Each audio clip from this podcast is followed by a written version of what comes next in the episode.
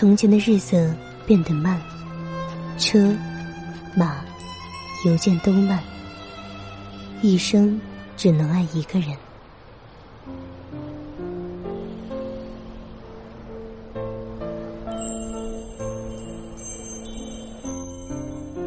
你有多久没有停下匆忙的步伐，好好看看天空？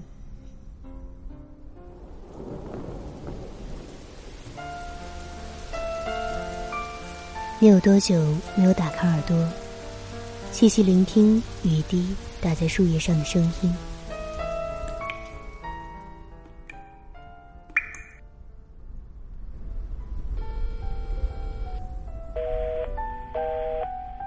你有多久没有静下心来，听听自己的声音？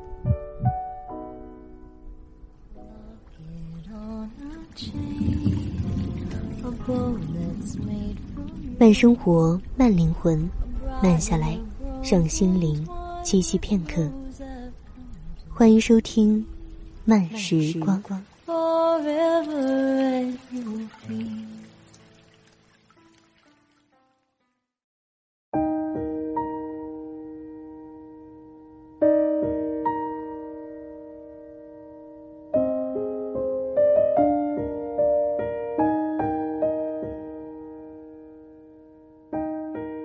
各位亲爱的小耳朵，最近过得好吗？欢迎收听慢时光，我是今晚的主播卡西，很高兴再次和您相约在这里。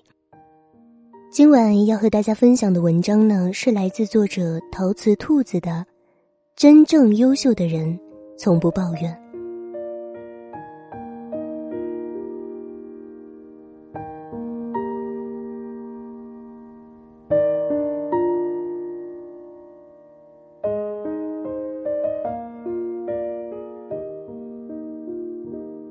实习的时候，我被公司派去新加坡参加项目管理的培训，来自各行各业的学习者同住一家酒店，接受为期一周的培训。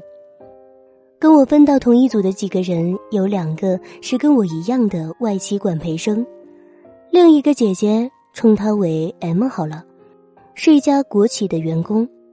大家来自不同的企业，除过学习之外，拓展人脉也成了此行的重要目的之一。第一天培训完之后，同小组的几个人便约着一起去看夜景、吃饭。去吃饭的地方是新加坡一家能看到狮面人身像的网红餐厅。可还没等我们对精致的夜景发出一句赞叹，M 就悠悠的叹口气：“哼。”不就是个异形人工建筑，跟国内的某些雕塑也没什么区别啊。就这个地方的餐厅还要那么贵，性价比真低。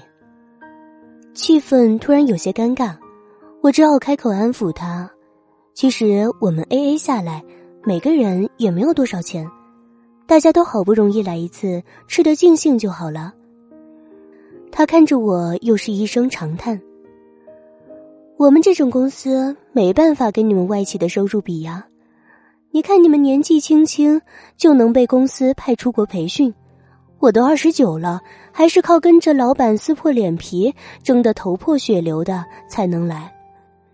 整整一顿饭的过程都充斥着他的各种抱怨。经理偏心了，老板的小姨子在公司不干什么活，年终奖还拿的最多。企业效益不好了，每年涨的工资都跑不过通货膨胀率。这个培训也很没意思了。你看那个讲师，连普通话都说的不好。异国他乡，好好的一顿约饭，就这样变成了他的吐槽大会。我们交换了一个无奈的眼神，而他说完职场的种种不顺，丝毫没有停下来的意思。眼看着又要把抱怨的话题引到他的家庭和生活，我连忙打断他，问：“那你既然干得这么不开心，就没有想过能做点什么改变一下吗？”怎么变？哼！他发出一声嗤笑：“行业不景气，公司没效益，企业文化只有溜须拍马，又不是我一个人能决定的。”况且我也不年轻了呀。你又不是不知道国内的招聘环境，到了我这个年龄，想要找比这更好的工作也没那么容易啊。心理学上有一个名词叫做习得性无助，在觉得无助、表现出无助、加深无助的观念。表现出更严重的无助的恶性循环中，人往往不会采取行动，而是把一切归罪于环境和外因。他们的认知层次仅仅停留在“我也不想的”，但是我没有办法改变环境啊。对生活的不满意，不过是眼光短浅，看不到前路，技能缺失，不知该从何处着手。万般无奈之下，只好放任自己沉浸在情绪的流淌中，一开口就是抱怨。回去的时候，大家在酒店互换了微信，我们几个拉了一个微信群，却都很默契的假装忘记了他。他明显感觉到大家的疏远，培训结束的时候，不满的吐槽我们几个年轻傲气，不好相处。我们连解释都懒得解释，傲气就傲气吧。高冷就高冷吧，至少我们在这一周内保护了自己的心情和耳朵。不知道你有没有这样的同事或者朋友呢？把你当做最知心的闺蜜，总是将生活中一切不顺利、不如意一股脑的讲给你听。你只能微笑，只能点头。一旦表现出不赞同或是不耐烦，他就会很委屈。怎么了嘛？我把你当朋友，说点知心话都不行。我曾经就有一位这样的猪队友，我们共同负责一个新开发的项目，从奇葩的客户到苛刻的老板，到实习生晚交一个小时的报告，都能成为他喋喋不休抱怨的理由。有一次我们一起加班，一个很关键的数据无论如何都做不对。又不知道问题出在哪里，只能一遍遍倒推重来。本来就已经焦头烂额，他还在一边唉声叹气。老板也真是的，自己早早回家过周末，却让我们来弄这么复杂的东西。咱们拿员工的工资，却得操老板的心，你说是不是很不公平？那天我火了，怼他：“你知不知道？”总是说这样丧气的话，特别影响别人的心情。既然都已经做了，就集中精力，加快速度做完回家。要是不想做，你也可以先走啊。他比我还要震惊。我没想到会影响到你啊，我不过就是随便抱怨两句而已。心理学家丹尼尔·泰尔曼认为，情商一词包含五个主要的方面：自我意识。控制情绪、自我激励、认知他人情绪和处理相互关系，而爱抱怨的人大多处于较低的情商水平，即无法控制情绪，也不懂得自我调整去消化负面情绪。他们不知道抱怨是一切关系的杀手，也不能理解为何自己的坏情绪会让他人躲避与厌烦。生而为人各有其苦。没有谁是生来就是小太阳，而长大成人步入职场，做好事情的第一步，不过就是咽下苦，藏起泪，控制好自己的语言和情绪。抱怨是本能，可忍耐与消化、同理心和共情力，却是要花功夫去培养的后天能力。当然，还有这样的一种人，将抱怨作为达到目的的途径。跟老板抱怨，我辛苦干了一年，天天加班到晚上九点，为什么加薪才这么一点点？跟同事抱怨，我都这么忙了，你们就不能配合一下我的节奏，早点把报告给我吗？这种带着撒娇口吻的抱怨，往往并不只是情绪流淌的倾诉，而是带着极强的沟通目的，每一字每一句都在呐喊，看到我。帮帮我，我想要。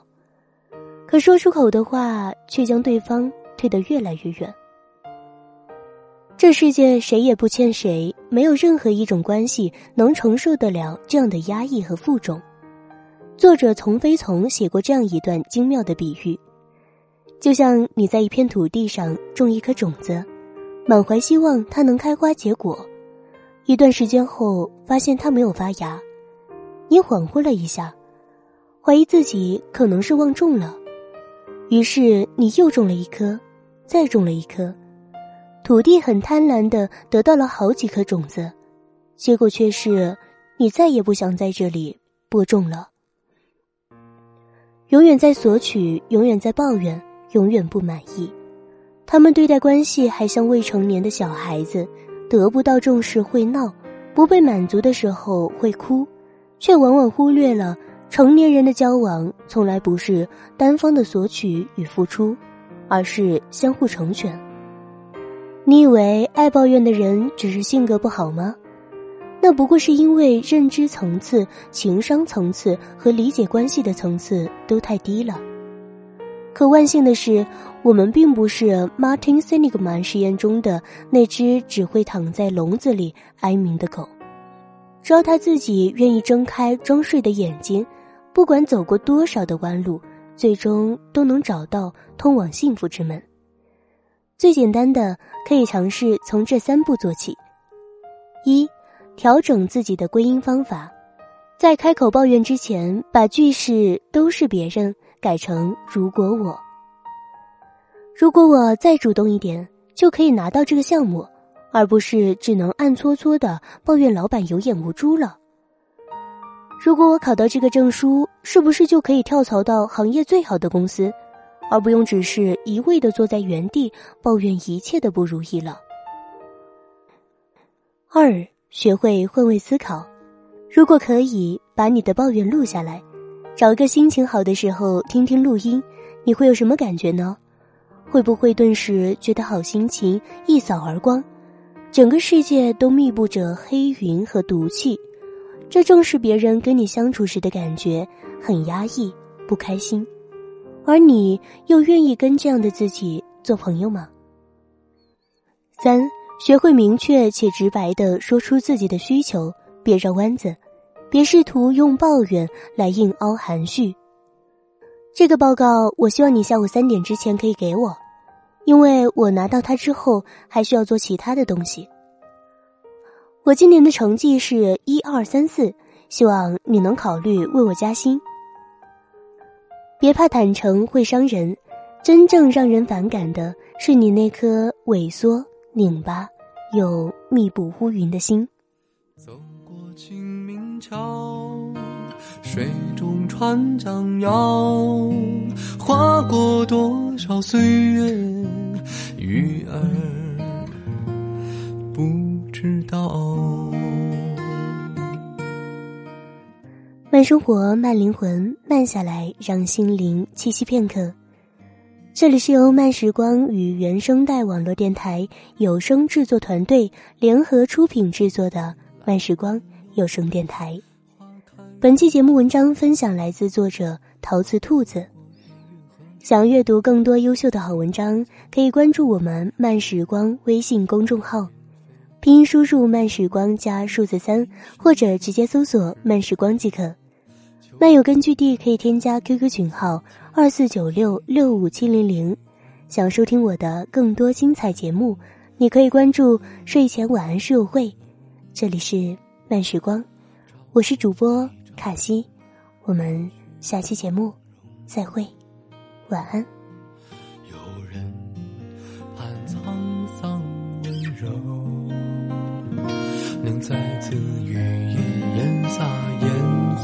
把酒。